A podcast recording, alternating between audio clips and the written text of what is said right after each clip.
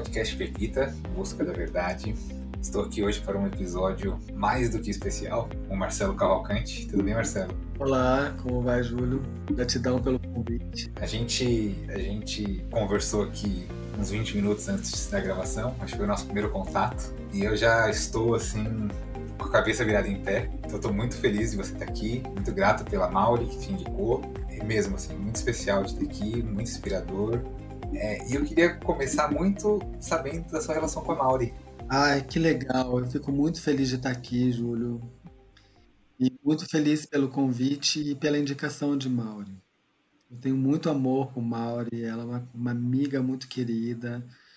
E a gente teve o privilégio de conviver, de trabalhar juntos por alguns anos, quando eu ainda morava em São Paulo. Enfim, Mauri sempre foi, desde muito jovem, ela ela trabalhou, a gente, nós nos conhecemos quando ela ainda trabalhava na Choca e chegou na Artemisia como voluntária, assim, para apoiar os nossos processos de envolvimento com os jovens. A gente ainda estava engatinhando, querendo vir para o Brasil. Era ainda um projeto muito internacional, que tinha 20 jovens ao redor do mundo, mas não tinha ninguém aqui.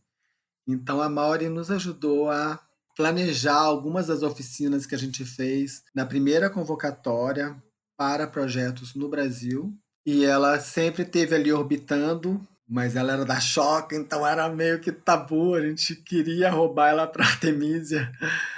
E alguns anos depois ela veio colaborar conosco e depois foi quem me substituiu como diretora executiva e está nesse posto até hoje. Para além de desse dessa contato, dessa conexão profissional, a gente se tornou muito amigo também. Ela veio, ela estava no carro quando a gente chegou em Piracanga com a bagagem, com a nossa mudança, com tudo. Mauri estava no carro com a gente, então tava eu, Olivia e Mauri. E ela, então ela testemunhou esse primeiro movimento né, mais intenso, né, quando a gente assumiu essa mudança. E depois ela foi a portadora das nossas alianças quando a gente se casou um ano depois em Piracanga. Então é, é isso. A gente tem alguns anos que a gente não se falava. Eu tenho muita saudade, muito carinho por ela. Ah, muito legal. Ela, ela também demonstrou muito carinho por você. Acho que muito legal de ouvir essa, essa história e ficou ainda mais feliz pela indicação super carinhosa, acho que ela escolheu alguém muito importante para ela. Acho que a coisa que ela me falou, principal, como introdução a você, ela falou: ah, o Marcelo que trabalhou na Artemisia e agora e ele foi para Bahia viver de luz. então eu sei que você teve uma grande transição de carreira. Eu queria que você explicasse o que é viver de luz e, e que transformação foi essa que te fez sair da Artemisia. Sim. Então, eu sou casado com uma, uma mulher incrível, que é espanhola inglesa. Dela é Olivia. E ela veio no Brasil, a gente se conheceu em São Paulo. Alguns meses depois, ela morava na Suíça, depois foi para Nova Zelândia e veio morar em São Paulo comigo. Mesmo apartamento, eu alugava quartos naquela época para uma das formas de geração de renda, mas ela veio como hóspede, depois mudou para o meu quarto. Virou. Né? Então, desde o primeiro dia que ela, Olivia, chegou, a gente já mora junto, já está junto e trabalha junto, então é uma, é uma relação bem, bem, bem bonita, bem complementar. E ela, desde o primeiro dia de Brasil, ela falou: Ah, é legal, vamos trabalhar aqui, mas eu não quero ter filhos em São Paulo. Cidade grande, é incrível, muitas oportunidades, mas na hora de ter filho, eu quero fazer um movimento de encontrar um outro lugar menor que a gente possa ter qualidade de vida e de entrega para nossa filha. Ó, nossa filha, agora que a gente já sabe que é uma filha, né? Mas na época ainda estava nas estrelinhas. Mas ah, então a Olivia colocou, trouxe essa intenção desde o primeiro dia que ela queria, ela topava viver essa experiência em São Paulo, mas que ah, se a gente quisesse avançar para esse processo de maternidade paternidade consciente, que isso não seria em São Paulo. E a gente visitou vários lugares, então todos esses anos, foram seis anos de convivência em São Paulo, a gente visitou Pipa, Florianópolis, é, Rio de Janeiro, costa, litoral norte de São Paulo, vários lugares assim que são lindos, maravilhosos, inspiradores. Alto Paraíso, enfim. E aí, mas não era o lugar. A gente tinha um trabalho que era de vision board, que era de fazer os cartazes do que a gente gostaria de manifestar na nossa vida. E aí a gente chegou em Piracanga, é uma história, mas a gente chegou em Piracanga, que é uma ecovila aqui no litoral sul da Bahia, um lugar maravilhoso, super isolado, cheio de coqueiro, com rio, com mar, floresta. Incrível. Quando a gente chegou em Piracanga, Olivia falou: ah, aqui é o meu cartaz, aqui é o meu vision board. A gente vai morar aqui. E eu era diretor executivo da Artemisia. Ela é diretora da Choca, então eu só falava assim: não, para, para! Eu não queria nem ouvi-la, né? Porque naquele momento né, a gente estava muito bem nas nossas posições em São Paulo.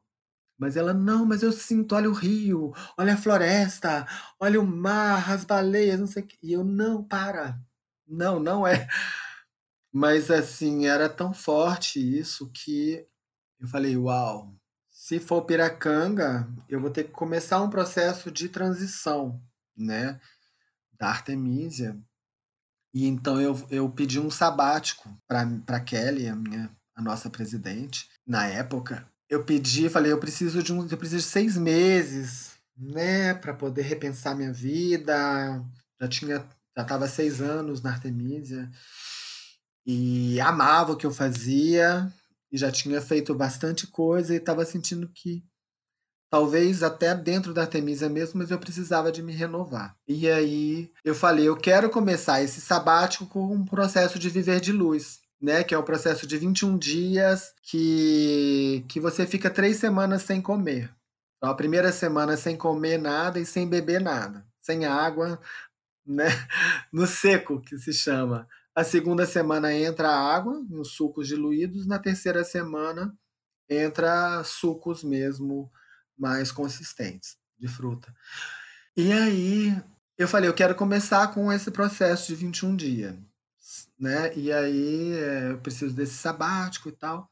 Fui conversar com a minha chefe ela falou, mas eu pedi nos tipo seis meses, um ano, enfim. E ela falou, Marcelo, tá massa você fazer, mas eu posso te liberar no máximo três semanas. Eu, três semanas? Nossa, é o que eu preciso para esse primeiro estágio. Então eu fui para São Lourenço, o Portal Parvati, fiquei com a família Sideral, minha família incrível, que vive de luz, que está ali, maravilhoso, assim. E fiquei essas três semanas vivendo um processo muito profundo, muito lindo, transformador com eles. E depois voltei numa quarta-feira, na quinta-feira já estava de volta na Artemisia com cinco reuniões marcadas e, e, né, e a intensidade de São Paulo. E foi incrível, foi lindo. Eu estava 13 quilos mais magro, barbudão e com uma visão assim bem ampliada do que, que eu queria fazer. Mas então esse, esse foi o meu, a minha experiência de viver de luz. Foram muitas sincronicidades, um processo emocional fortíssimo. E a partir de então, né, é, eu acabei voltando, aí eu fiz a transição, a gente fez um processo de, de trazer, inserir o novo diretor da Artemisia. Eu entrevistei, encontramos uma pessoa. Na época eu falei, podia ser a Mauri, mas ela era bastante jovem e tal. Então, mas eu a gente escolheu uma outra pessoa naquele momento, mas Mauri ficou sempre ali como a, a pessoa que eu apostaria. Mas enfim, fiz um processo de seleção, depois treinamento e fui para o meu sabático de verdade. Aí eu fui para Marrocos com minha esposa, ela voltou para o Brasil e eu fui fazer o caminho de Santiago de Compostela. E foi super, super transformador também. vários encontros comigo mesmo, me limpando, perdoando me cuidando e desapegando também desse lindo bebê que é a Artemisia, porque eu ajudei a colocar no mundo, era muito potente, muito poderoso e eu precisava que esse bebê começasse a andar por suas próprias pernas para que eu pudesse também fazer esse caminho novo, né? E aí, depois do, dessa experiência Caminho de Santiago, eu tive uma experiência incrível no Havaí. Eu e Olivia, minha esposa, fomos convidados a ir o Havaí, para Big Island, para a gente contar, compartilhar as nossas experiências de trabalho no Brasil, eu na Artemisia, ela na Choca, como histórias, ó, cases inspiradores de ritos de passagem da atualidade. Chamava Global Passageways, uh, Rites of Passage for a Transforming World. Então, esse mundo em transformação, né, ritos de atualidade. Então a gente estava lá, a gente foi, eu, a gente foi convidado para participar e trazer essa nossa narrativa. Só que, como eu estava de sabático, eu me ofereci para chegar antes. Então eu fui um mês antes para o Havaí e tive essa experiência incrível de estar ali na produção, na pré-produção. Então, desde pensar o que, que ia acontecer, os formatos, e limpar espaços. Então eu, eu ressuscitei um espaço que era, era um espaço cerimonial dos Kahunas, que estava simplesmente como um depósito de lixo, de folha de coqueiro, de pneu. E quando os Kahunas foram chegando, eles iam perguntavam quem cuidou desse espaço. E aí eles vinham conversar comigo e me agradecer. Então isso foi uma das coisas que eu fiz neste período prévio ao evento, né? Até colocar orquídea dentro dentro para fazer os colares que iam ser distribuídos. Então a gente fez tudo. Mas foi muito incrível e eu tive a oportunidade de conhecer os espaços lá no Havaí. Tinha espaço de. Estava um movimento começando do Ecstatic Dance, da dança do êxtase, que hoje é muito forte, nível global. Acontece aqui em Serra Grande e é incrível. E, enfim, os tantã, que tocar tambor na praia, e as feirinhas de orgânicos, coisas que até parecidas com as que, que acontecem aqui na Bahia hoje, eu tive a experiência de viver lá no Havaí, né? Então era todo um trabalho ali, a gente mão na massa para produzir um evento gigante que trouxe lideranças do mundo todo, teve lideranças indígenas, os maores, os aborígenes da Austrália, índio, índio norte-americano, da América Latina. E essas pessoas, como eu e Olivia, que estávamos fazendo coisas que eram também ritualísticas, que eram ah, cerimoniais, que representavam hoje uma forma alternativa de se fazer a passagem, a transição do, do jovem para o adulto, né? Esse processo que hoje está muito deturpado porque não tem as tradições de ritos de passagem que eram tão comuns em comunidades tribais na África, aqui no Brasil mesmo, na, hoje estão muito perdidas. Então o jovem acaba se fazendo esses rituais por meio de drogas ou por meio de, de sofrer riscos, né, de, daquela coisa de ficar em cima do trem lá no Rio de Janeiro, são situações de alta exposição e que muitas vezes é, acabam não contribuindo com esse processo de se tornar homem, de se tornar mulher, de se tornar adulto, né? Então, este foi o evento que, que, eu, que a gente presenciou, que a gente teve a oportunidade de estar apoiando e, e fazendo acontecer lá no Havaí, mas para mim aquele evento foi um rito de passagem.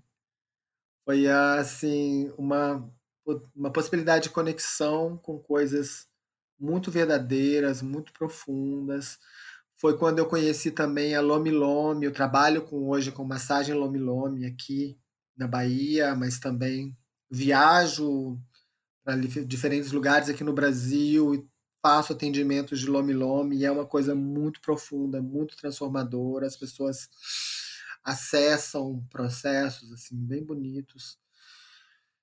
Enfim, então é, essa viagem para o Havaí, ela foi aquele momento de consolidação assim de que ok, estou pronto para o próximo passo.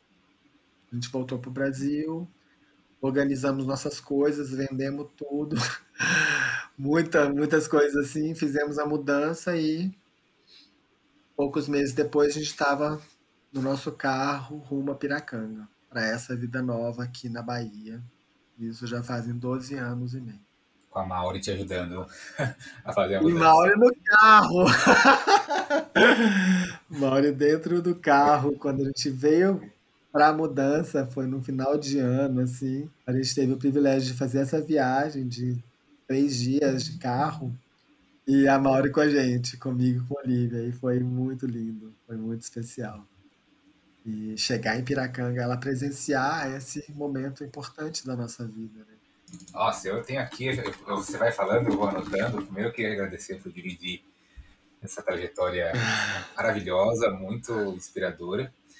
E eu tenho algumas perguntas para te fazer, começando aqui pelo, seu, pelo começo do seu sabático. Recentemente a gente gravou um episódio com a Conceição Turcon e a gente falou um pouco sobre jejum, sobre viver de luz. E inclusive eu comentei para ela sobre o trecho de, de um, um, trecho de um livro em que o autor inclusive fala que os nossos órgãos eles foram feitos para sonhar, então não para comer. Ah, que lindo. É maravilhoso. É, assim, é, é, o ser humano ele foi feito para sonhar então a gente tem que estar vazio para isso. E em um dos livros da Conceição Trucon, a gente estava falando sobre isso, né? Ela fala como que ao comer mais do que a gente deve, a gente deixa de liberar conteúdos inconscientes. Então o vazio e a fome, ela desintoxica não só o corpo, mas também a psique, né? E a alma. E eu comprovei isso, assim, várias, várias vezes. Eu falei para ela que eu, eu, li o livro dela e um mês depois emagreci 6 quilos só mudando a minha alimentação para uma, uma, alimentação muito mais saudável, muito mais consciente, fazendo jejum 18 horas várias vezes, tudo isso, né? Então eu fico pensando nessa experiência de ver de luz, você falou que foi muito mágica, que teve muita sincronicidade. Eu queria que você explicasse um pouco mais sobre isso, porque às vezes a, a, as pessoas estão precisando de ajuda e elas estão muito angustiadas, uhum. e ao contrário do que viver de luz ou comer menos, né, elas comem mais. Uma, uma das maneiras de preencher o vazio é comendo, né? Eu, eu tenho essa tendência, inclusive. Me conecto com essas pessoas, porque é. Com certeza você enche, né? Para poder não lidar com aquela situação, você vai fazer isso que ela comentou mesmo, assim. Você vai deixar o teu corpo ocupado em digerir aquele alimento em excesso e vai estar tá poluindo em algum nível, obstruindo este canal de conexão com o divino, né, que está disponível para todos nós. Então eu acho que ah, o processo de viver de luz ele traz essa possibilidade de nos ajudar a limpar esse canal, né? Limpar muitas memórias também é, é parecido com o Ponopono que a gente comentou, né? Limite zero, de esse processo de limpar memórias, mas limpar também físico, né? Essas obstruções que a gente te, teria. E no caso do Viver de Luz, a gente está fazendo essa liberação intencional. Então são três semanas. A primeira semana o convite é de você, além de não comer, você não beber nada. Então é uma coisa que seria quase um milagre, porque no viés científico, né, a medicina condena, fala não, depois de três, quatro dias você morre se não comer e a experiência que eu tenho e depois presenciando e acompanhando, apoiando vários processos lá em Piracanga, ah, você vê que isso é super possível. Na verdade, para este processo, esse trabalho é, é necessário, é, é, faz parte deste, dessa vivência que foi canalizada por uma australiana, Jasmine que escreveu o livro Viver de Luz, que a gente tem que ler antes de fazer o processo né, que eu li com muito prazer, devorei o livro na época. E então são três semanas. A primeira semana é a semana do deserto, tá aquela semana sem água, sem líquido que você acha que que vai morrer, enfim. E, e é muito bonito, assim. Tem toda uma estrutura, não é uma coisa irresponsável. Tem uma família ali te acompanhando.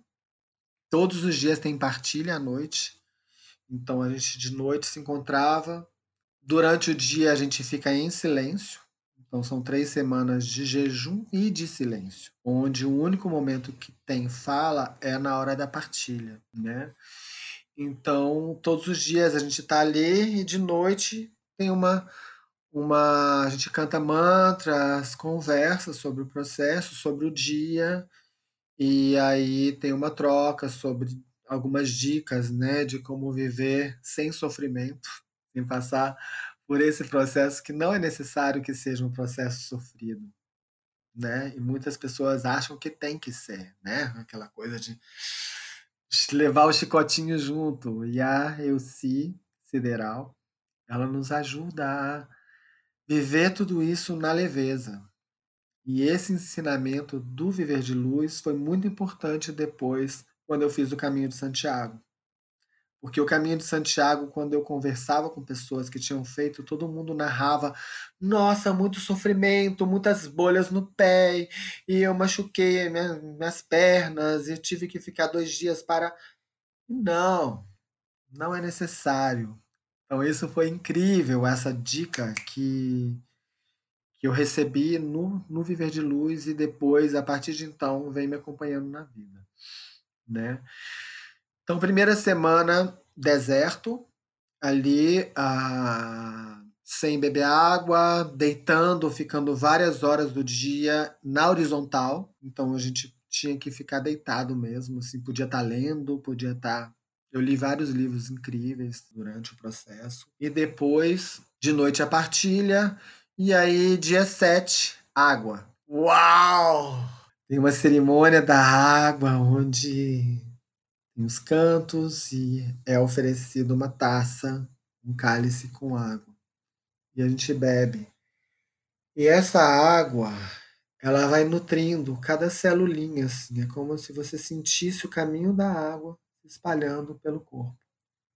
Foi uma coisa, uma vivência única, assim, porque a minha boca já estava assim, igual uma mexa, uma uva passa, seca, a língua gosmenta, coisa assim, né?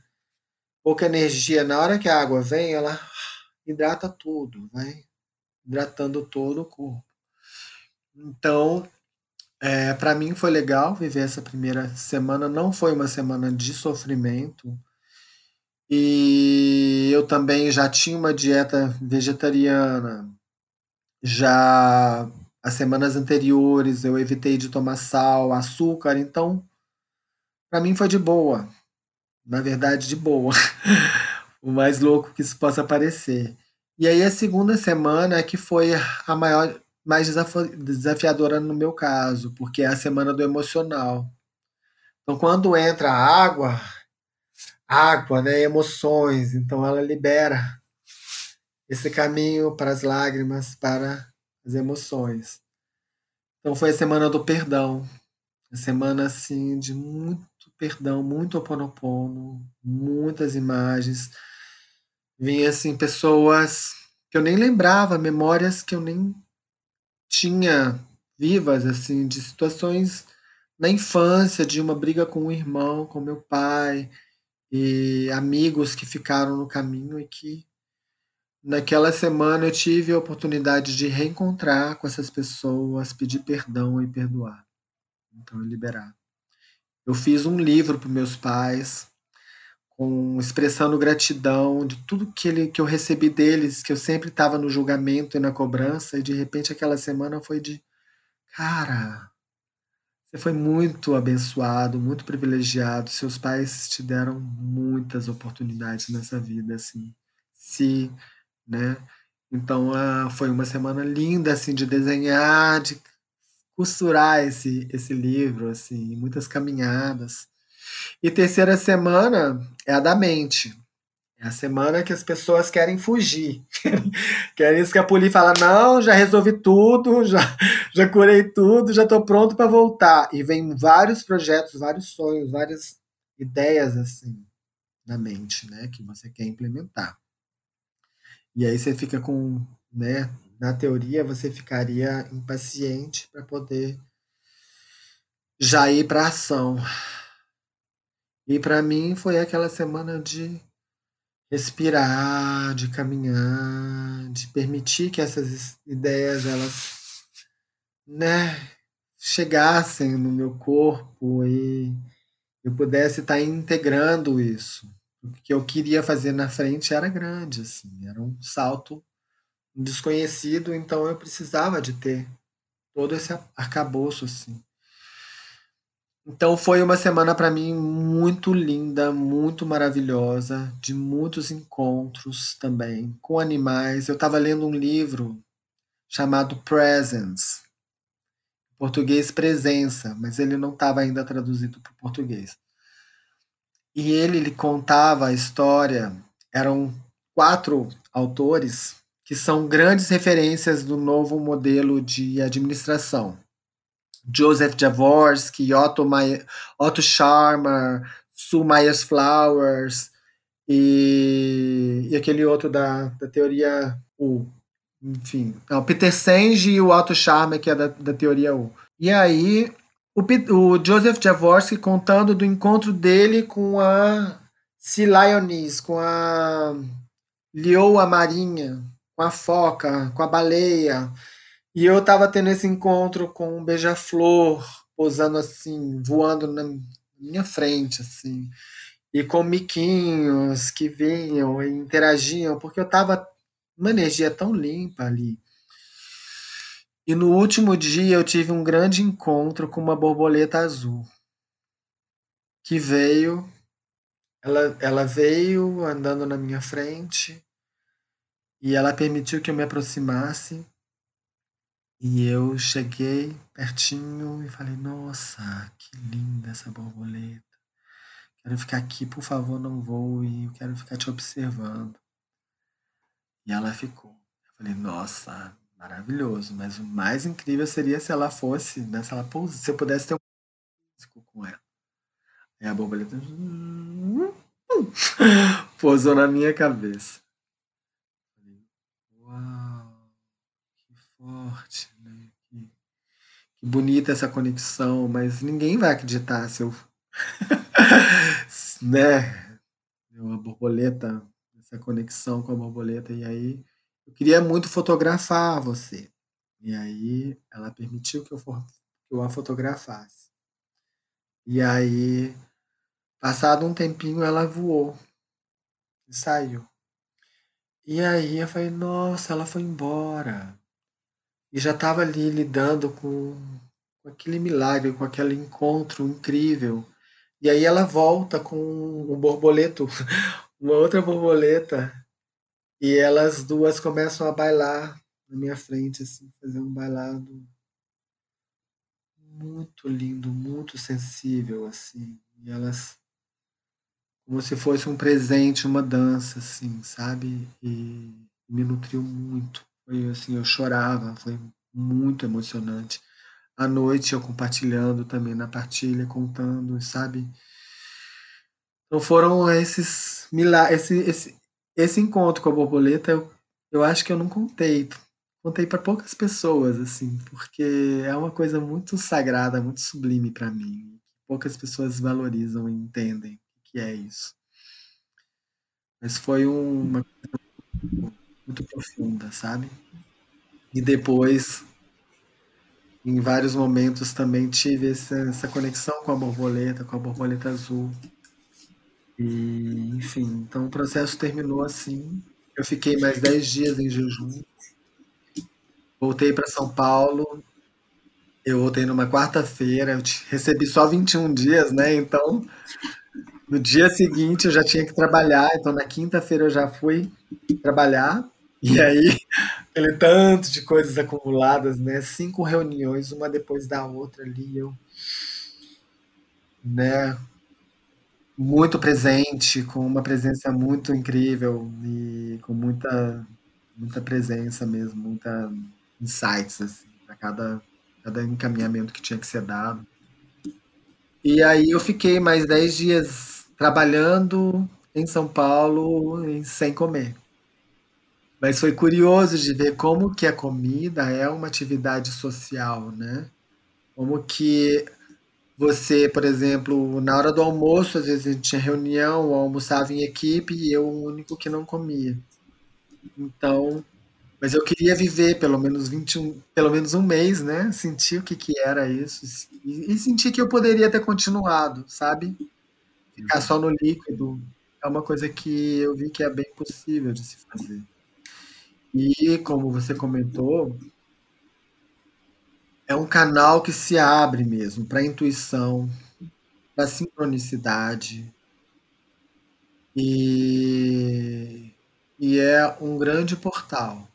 Eu sinto que quando eu preciso, quando eu quero, eu acesso, sabe? Então, é, para me preparar para essa conversa nossa hoje aqui, eu tô de jejum.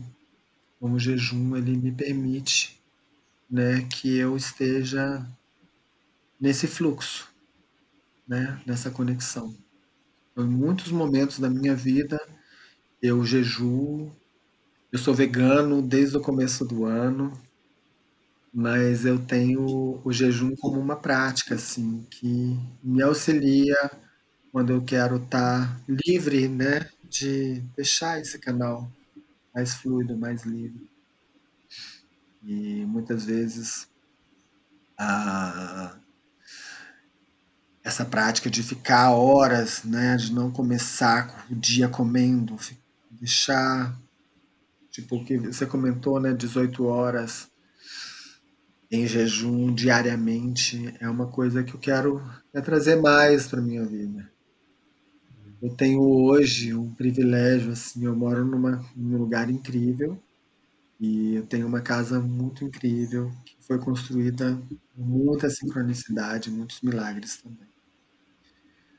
Mas hoje a gente recebe pessoas no mundo inteiro, a gente tem uma suíte que a gente aluga, e a gente colocou a intenção de que sejam pessoas que venham somar, que venham agregar, que tenham uma vibração alta também. Então é incrível que desde que a gente. E a gente está morando aqui há muito pouco tempo, são só seis anos. Então, ó, seis meses nessa casa nova. E tem chegado alemães e veganos e pessoas que fazem esses jejuns e que compartilham receitas, compartilham técnicas, sendo bem legal. Estou muito intrigado com a história da borboleta azul, no bom sentido. Assim como você intencionou a Switch que só viessem as pessoas incríveis, que você está numa vibração incrível. A sua mesma vibração atraiu aquela borboleta na sintonia que você queria, seja na sua cabeça, seja tirando foto. Fez ela voltar né, com um borboleta. Ah. E a mesma sintonia que você me conta dos vision boards, que fizeram sua esposa ver aquela ver a, o seu lar onde você não, onde você onde ainda não era o seu lar, né? E eu, e eu queria que você falasse um pouco dessa importância de visualizar, de estar com esse canal limpo, o que é um vision board, talvez até uma coisa mais prática, assim, para quem estiver ouvindo saber. Então, a gente faz isso desde tem muito tempo que a gente gosta de fazer. Esses, can... esses são cartazes. A gente hoje isso virou uma vivência mesmo que a gente oferece. Mas basicamente a gente revisita o nosso ciclo anterior. Então a gente costuma fazer isso no final do ano, no começo do ano. E a gente olha, faz uma mandala e olha para todos os quadrantes da nossa vida. Como é que está a parte de saúde? Como é que está a manifestação profissional, realização profissional em termos de propósito? A outra realização financeira e se a gente tem a, a conexão com a espiritualidade, com o lazer, as amizades, a família, o nosso relacionamento também, principalmente como está a nossa comunicação, como está a nossa sexualidade, sabe? A gente, a gente é importante estar tá olhando e dando um, um dimensionamento, dando forma para isso, para a gente poder ver e avaliar. Então a gente faz uma coisa muito visual, tipo uma pizza mesmo, que a gente faz esse desenho e vê o quanto que a gente está colocando de energia. Quando eu morava em São Paulo, a minha pizza era quase só trabalho. muito trabalho e um pouquinho de espiritualidade, um pouquinho de propósito, às vezes até bastante propósito, mas amizade zero, é, família também muito pouco, enfim. Então isso ajuda a, a trazer consciência para o que, que a gente quer manifestar, né? E aí depois a gente escreve basicamente assim coisas, algumas coisas muito concretas que a gente quer trazer, atrair para nossa vida. E aí depois a gente transforma isso em imagens. Então a gente corta mesmo de revistas ou desenhos e faz um cartaz. Esse cartaz tem ali plasmado o que a gente quer manifestar na, na nossa vida. E são nos diferentes âmbitos, né? Tentando trazer essa é, essa clareza mesmo, assim. E esse cartaz fica no nosso quarto e a gente tem ele como uma referência, assim. Até durante o ano a gente vai lá e, nossa, tá faltando um pouco disso. Ou, enfim, quero aprender a tocar violão, não estou me dedicando, então eu quero botar energia nisso. Então, uh, são projetos bem concretos, mas também sonhos, aspirações e Olivia tinha uma visão, assim, quando ela veio para o Brasil, ela morava na Suíça, ela é espanhola inglesa, mas morava na Suíça. Ela veio com essa coisa, né, essa, essa imagem de Brasil, de floresta, de indígenas, de trabalhar com a questão. Ela trabalhava na ONU, então é redução de desigualdade, e, e por aí vai. Quando ela chega aqui na Bahia e vê tudo isso num espaço lindo na natureza, com um rio que chega no mar, e, e aí ela falou: Uau, é isso, é aqui. A gente está procurando tantos anos, eu sinto que o lugar é aqui, entendeu? E aí, meu cartaz tinha também alguns desses elementos mas realmente, se você pegasse o cartaz de Olivia e olhasse para ele, era era sul da Bahia, com certeza. Não necessariamente Piracanga, mas tinha todos aqueles elementos ali. Então a gente honra muito isso. Quando ela falou, é o meu cartaz, é meu cartaz. Ela entrou numa epifania assim, é meu cartaz. Eu, ah, como eu lido com isso? tipo assim, cara, eu tô lá em São Paulo, sou diretor da Artemisia, para, não quero ouvir você. Sai pra lá. E ela, não é verdade, é aqui. E aí eu, ok, então deixa eu respirar isso. E vamos então ver como que isso poderia acontecer e como a gente pode de fato achar formas de manifestar aquilo que a gente está sonhando. Era o nosso sonho e de lá para cá a gente tem esse sonho, ele, ele é muito vibrante. Hoje eu tô aqui, eu acordo de manhã, eu vou regar minhas plantas, eu vou regar minha horta, minha agrofloresta, vou preparar a casa para receber, e eu dou aula de inglês, eu dou, eu dou massagem. Eu estou criando um festival ajudando a criar, estou na cocriação, na coordenação executiva, junto com uma equipe incrível, fazendo um festival de arte e gastronomia que é internacional aqui em Serra Grande, tá? Ficando bem bacana, sabe? Ano passado a gente teve 13 nacionalidades diferentes no nosso festival como era virtual, a gente chegou naquele momento de, putz, pandemia ferrou tudo, estamos já na execução do festival, que era a quarta versão, e de repente pandemia parou tudo, né?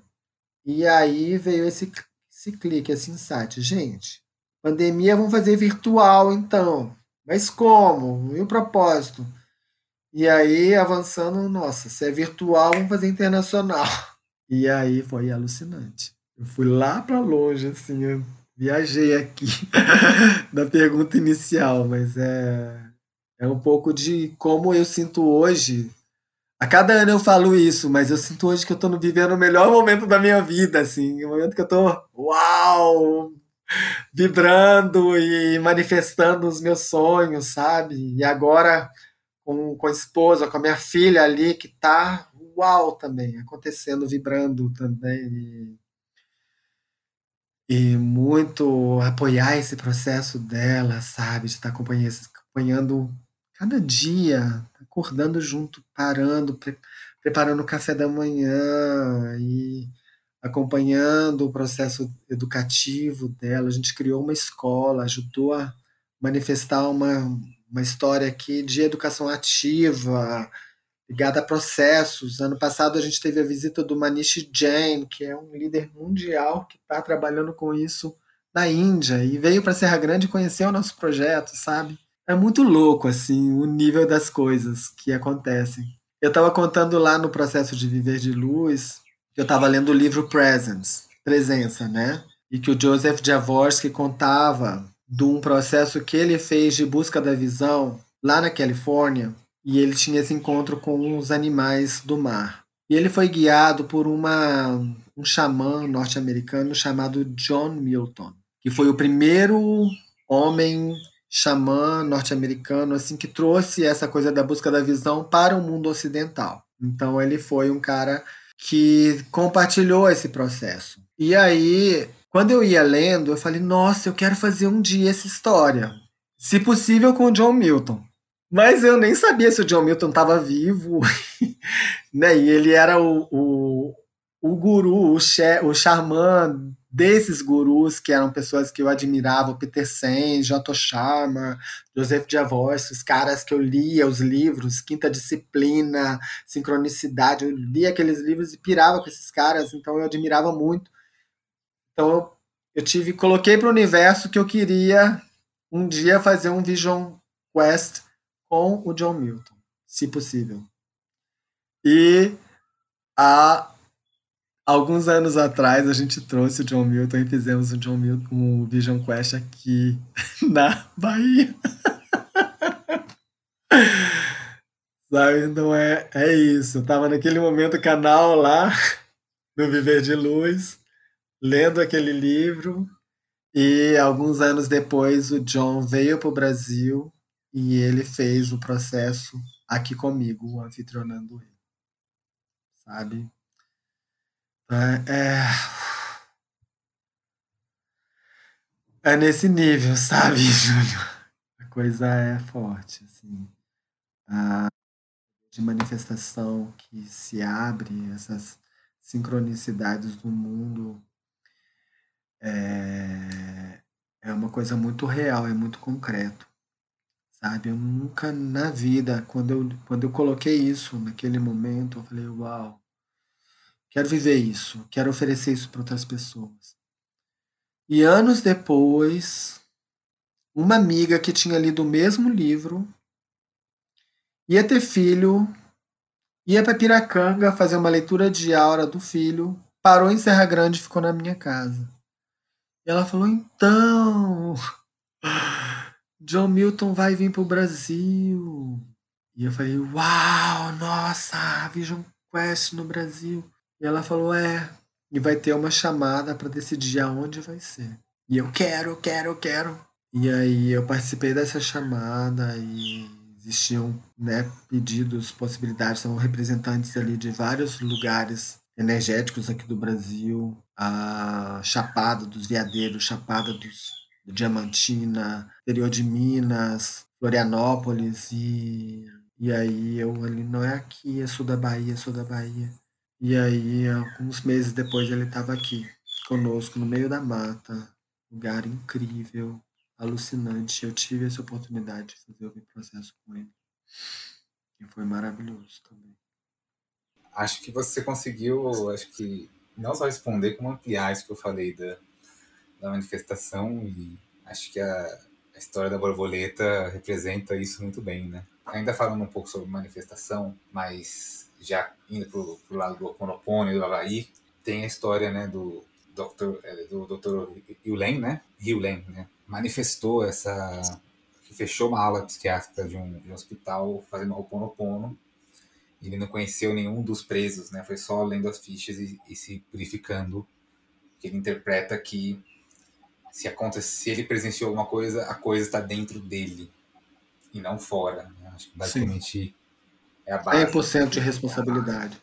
Assumir 100% de responsabilidade. Eu relaciono isso muito a tudo isso que a gente conversou, porque a manifestação é, é assumir uma responsabilidade, né? Eu acho que a magia e o mágico acontece tudo dentro da gente, de uma certa maneira. Então, eu queria saber se você entrou em contato com isso no Havaí. Eu conheci o livro Limite Zero e foi, assim, um divisor de águas para mim, muito poderoso, funciona, e funciona num, num, nível de libertação e paz que eu não conhecia antes dele, sabe? É, então, eu acho que eu queria levar a conversa um pouco para esse lado, se possível. Então, eu sinto que eu e minha esposa, a gente dá, a gente faz diariamente, diariamente, gente tem esse compromisso de não dormir ah, em conflito. Então, não é à toa que a gente está juntos há 18 anos, né? Tem 19 anos que a gente se conhece, mas há 18 anos a gente convive, a gente dorme junto, acorda junto, trabalha junto, a gente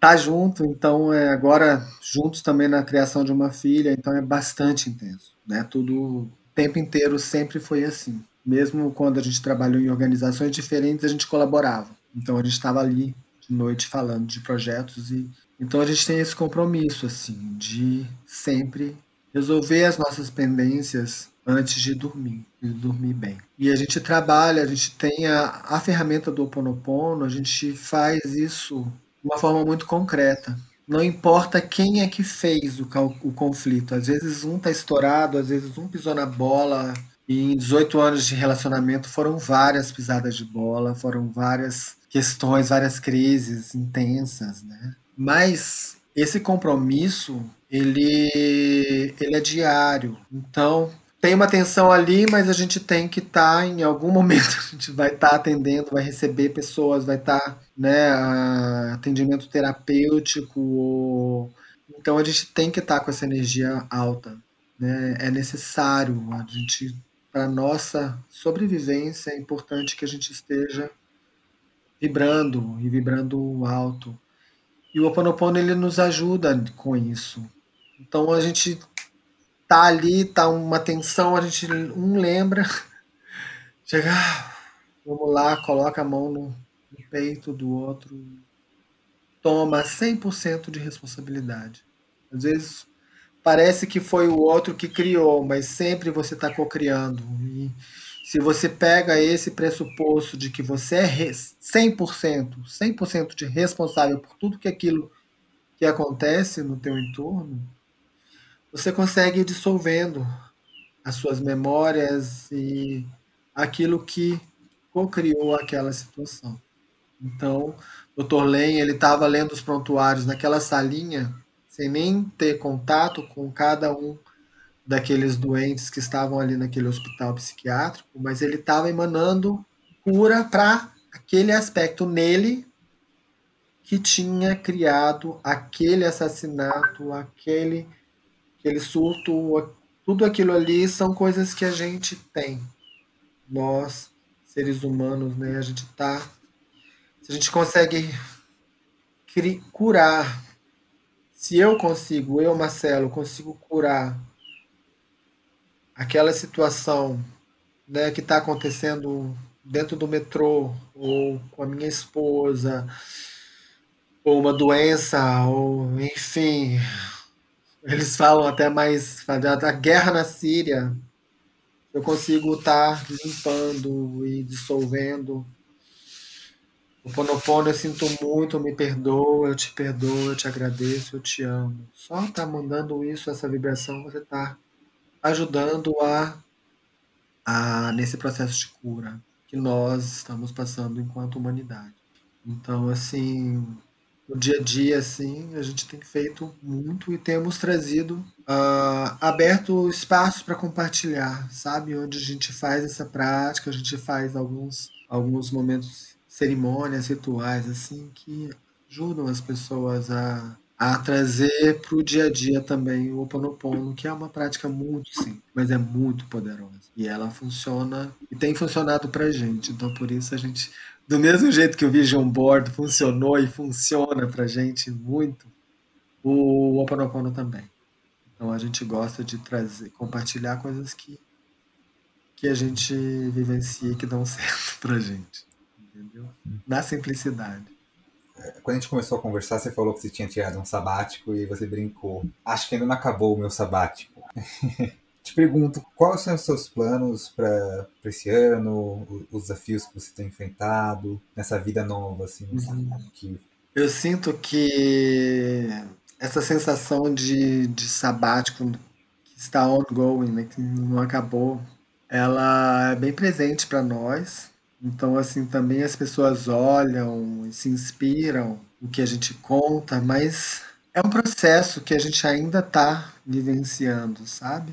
É um processo forte de sair da cidade e se, se tornar sustentável e poder viver esse sonho no dia a dia, na prática, né? Então, eu sinto que hoje, hoje, em 2021, eu estou vivendo aquilo que eu recebi no caminho de Santiago de Compostela. Hoje, quando eu tenho a minha casa, que eu recebo as pessoas, eu estou manifestando uma coisa que eu plantei lá atrás. E tem a ver com borboleta também.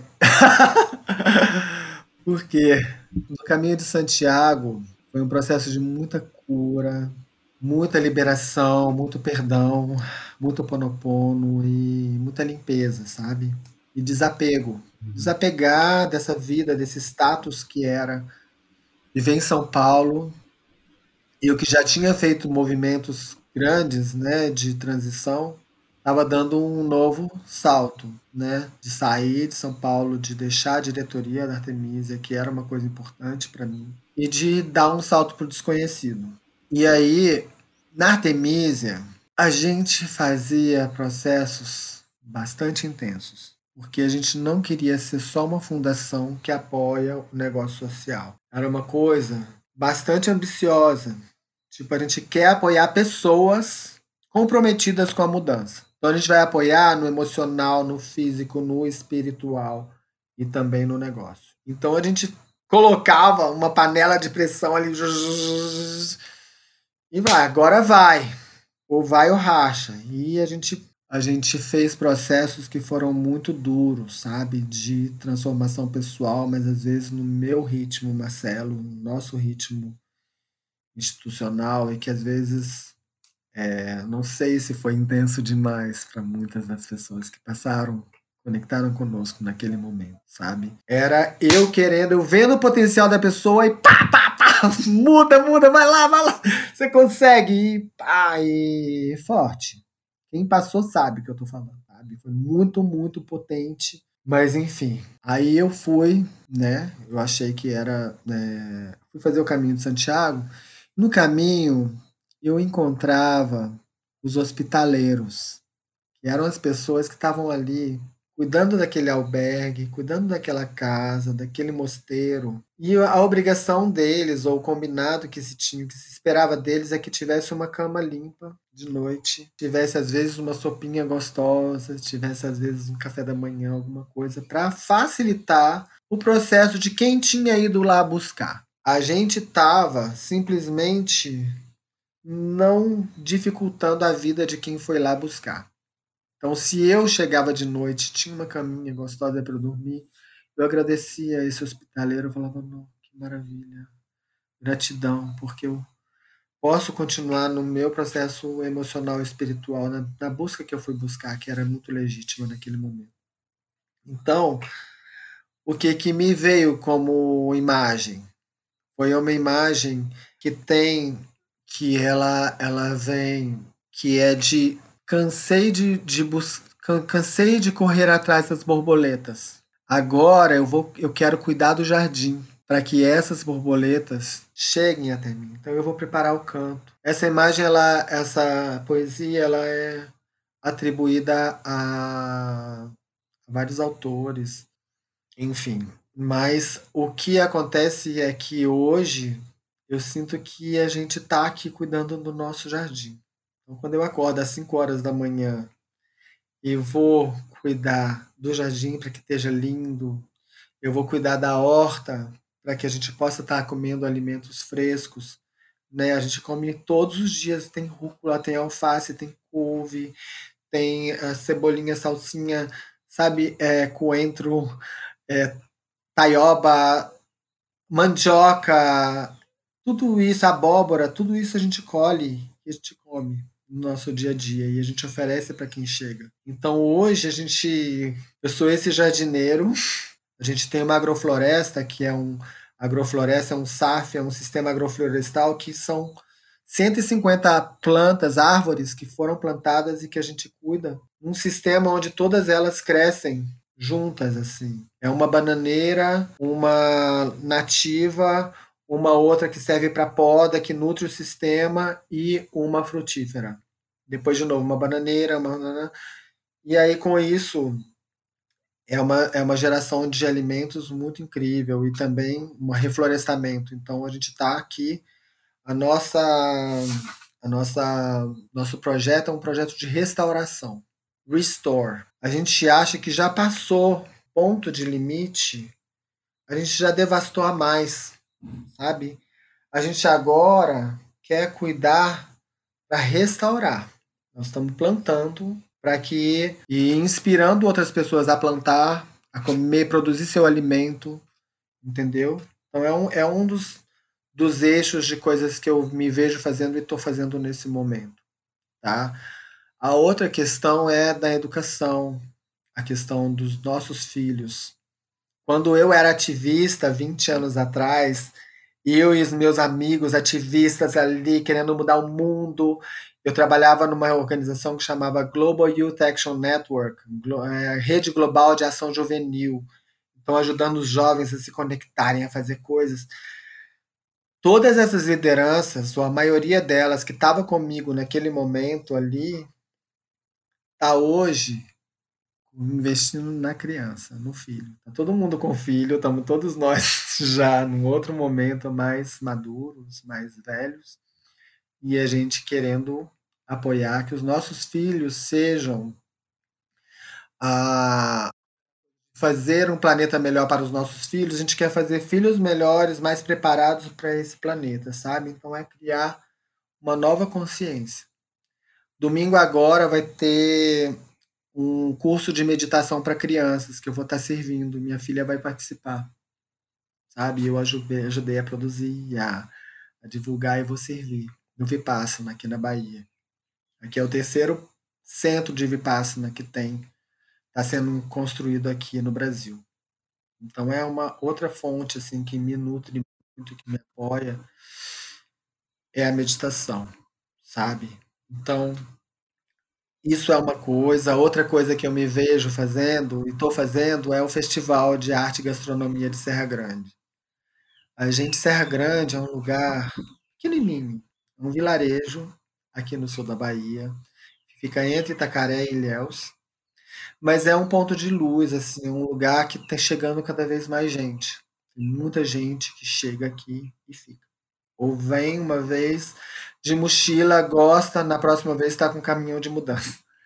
Sabe? Então, tem bastante gente chegando aqui. E a gente sente que é um polo irradiador de mudança, um polo irradiador de boas práticas, então tem processos de bioconstrução incrível, ah, tem escolas, referência, ah, esse modelo de educação ativa, educação baseada em projetos do Pacheco, inspirado em, em Pestalozzi. Tem o Baobá, onde a minha filha ia, agora ela está na Dendê, que é uma das 10 escolas changemakers do Brasil, transformadoras da Ashoka. E tem um projeto que quer ser a melhor escola de educação uh, do, como que chama, so, projeto do governo público do Brasil. Nada menos do que isso. Então é, um, é a escola nova que está chegando aqui também. Aqui é um dos polos de maior biodiversidade do mundo. Nos anos 80 foi identificado como o maior polo de maior biodiversidade. Agora tem outros também, mas ela está entre os cinco. É a Mata Atlântica aqui, sabe? Bem forte a presença da energia da floresta, das comunidades tradicionais. Então, eu trabalhei com o turismo de base comunitária aqui por um tempo e ajudei a criar essa história que está linda, acontecendo, florescendo, e agora eu estou nesse festival. Então, o festival, ano passado, começou a ser virtual, por conta da pandemia. E, portanto, isso nos deu uma liberdade incrível. Tipo, uau, se é virtual, por que não planetário, internacional? Então, a, a gente acessou várias redes, uma delas foi eu comentei que está no movimento liderando o movimento de universidades livres no planeta. Ele tem uma rede bem interessante de, de universidades que estão ah, trabalhando os saberes tradicionais, que, que tratam os anciãos e os mestres como o nosso jangadeiro, as nossas cozinheiras, são as referências. Eles são os mestres, são os, os professores, sabe? Então a gente está se uniu a esse movimento, e Serra Grande é um dos polos, e ano passado a gente teve 15 indianos conosco, cozinhando com as cozinheiras daqui, ou artistas de lá, é, trabalhando junto, fazendo apresentações no nosso sarau, mandando vídeos. E esse ano, o que, que eu quero fazer nesse ano? É eu quero fazer que esses caras dialoguem e façam coisas juntas. Então eu quero que o, tem um menino do rap aqui que é iluminado, é incrível. O Snap. Ele faz um trabalho muito legal, tem vídeos gravados. Eu quero que ele, que ao ver o vídeo do rapper lá do, do Quênia, ano passado, ele falou: Nossa, esses caras estão fazendo o que eu quero fazer na vida. Assim, eles estão estão fazendo coisas que estão me inspirando. Eu estou fazendo essa pesquisa agora e eles já estão fazendo eu quero colaborar com ele. Aí o pessoal da Índia falou: Nossa, que legal essa música daí, a gente quer dançar isso daí. Então agora a gente quer produzir isso. Cara do rap cantando com o outro do Ken interagindo, o outro dançando lá na Índia. Ou a, a, os, índios, os índios Guarani que moram aqui dançando junto com o, a dança tradicional do Guiné-Bissau o, a, o maracatu daqui, eu toco maracatu, é uma das coisas que eu adoro fazer. A gente está fazendo o nosso CD, a gente quer que um vídeo seja é, junto com a galera do Quênia, ou de Moçambique, ou do Zimbábue, sabe? Então, esse é o meu sonho para agora, assim, posicionar Serra Grande, os nossos artistas aqui, os nossos chefes, neste cenário internacional que as pessoas possam olhar para cá e ver boas práticas, e ver o que a gente está fazendo, que é incrível. Aqui é o único lugar do mundo que faz janga, que tem jangada de seis paus. Aqui é um lugar agora de identificação geográfica do chocolate. Então, até 2015, não tinha ninguém produzindo chocolate aqui. Todas as amêndoas que eram produzidas na região, que são de altíssimas qualidade, que iam para os chocolates na Suíça, na Bélgica, agora está começando a ficar aqui. A gente está produzindo esse chocolate aqui e as pessoas estão começando a vir para conhecer. Então a gente quer. O tema do festival esse ano é a cacau de do, do cacau de tradição ao chocolate de origem. Novos caminhos para a nova geração. Caminhos para a nova geração. Então a gente quer dar luz a esses processos. O que, que é o, o cacau de cabruca?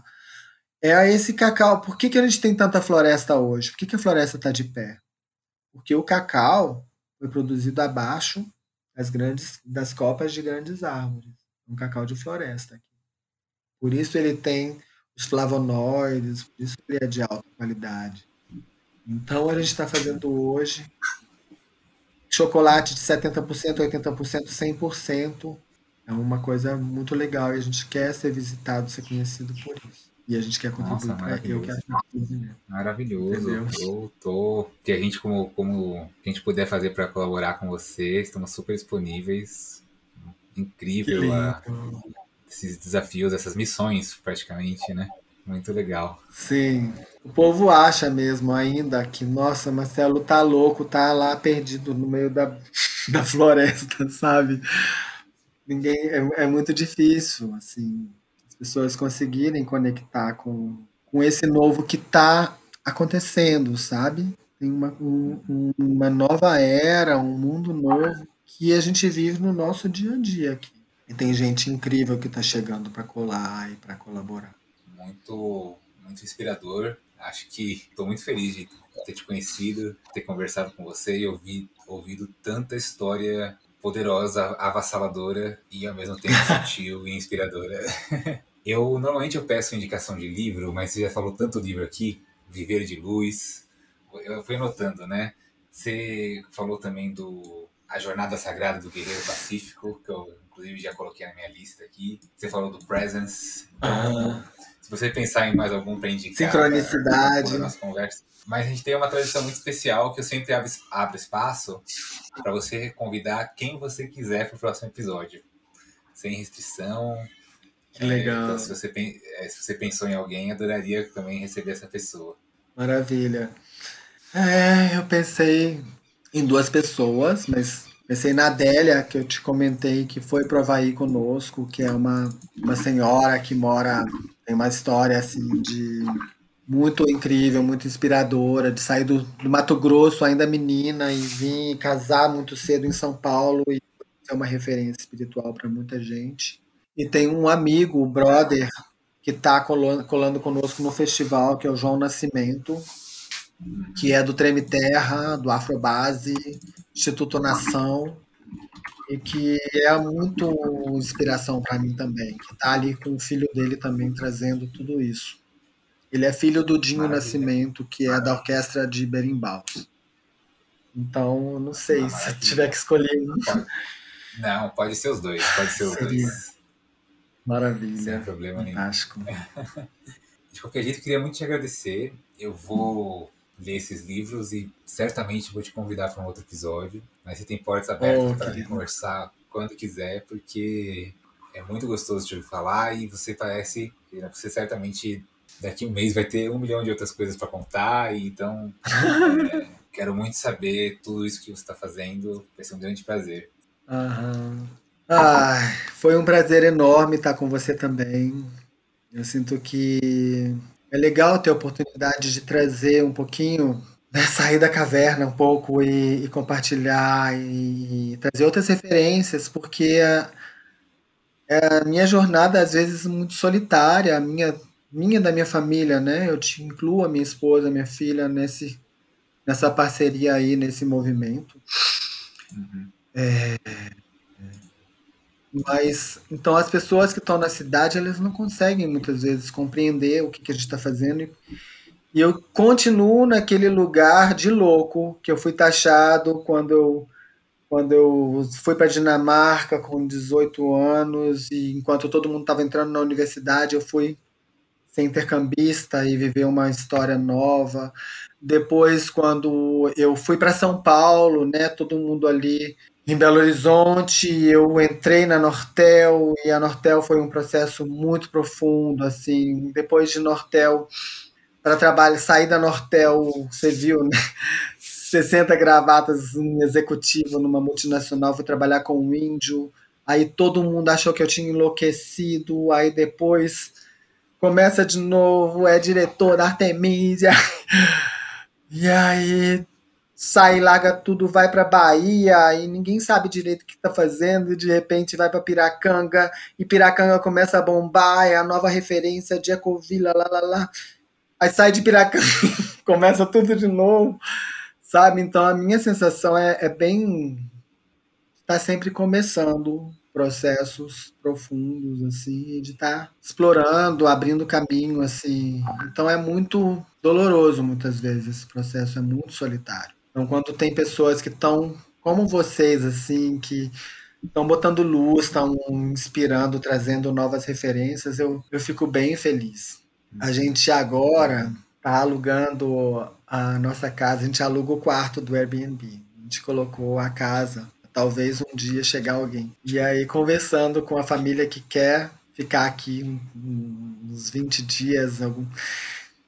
eles estão num processo de transição muito profundo e tal a gente marcou um Zoom para poder se conhecer, né? Porque a nossa casa, a gente vai receber, a gente quer saber quem é que está chegando.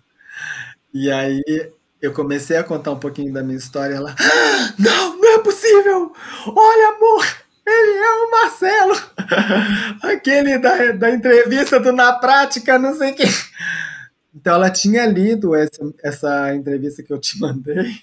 E ela, ela tinha se inspirado muito. O coach dela mandou, fez a referência, assim. Então eu fiquei tão feliz de ver, uau, há seis anos atrás eu fiz, eu conversei com uma pessoa que colocou, publicou isso daí. E isso foi, irradiou na época nas redes sociais, assim. Uhum. Mas para mim foi aquele momento lá, quando eu vejo que isso ainda está inspirando pessoas, me, me toca num lugar muito profundo, sabe? De que, uau, tá dando certo. Assim. Sabe? dá uma paz interior. Então, quando eu estou conversando com você hoje, e você ter tanta abertura de ouvir, com essa escuta tão presente, generosa, assim, eu, eu sinto muita esperança. E falo, ah, que bom, tomara que essa fala de hoje seja também um portal, assim, que ela possa estar tá trazendo inspiração, trazendo referências para outras pessoas também. Então eu te agradeço muito pela oportunidade.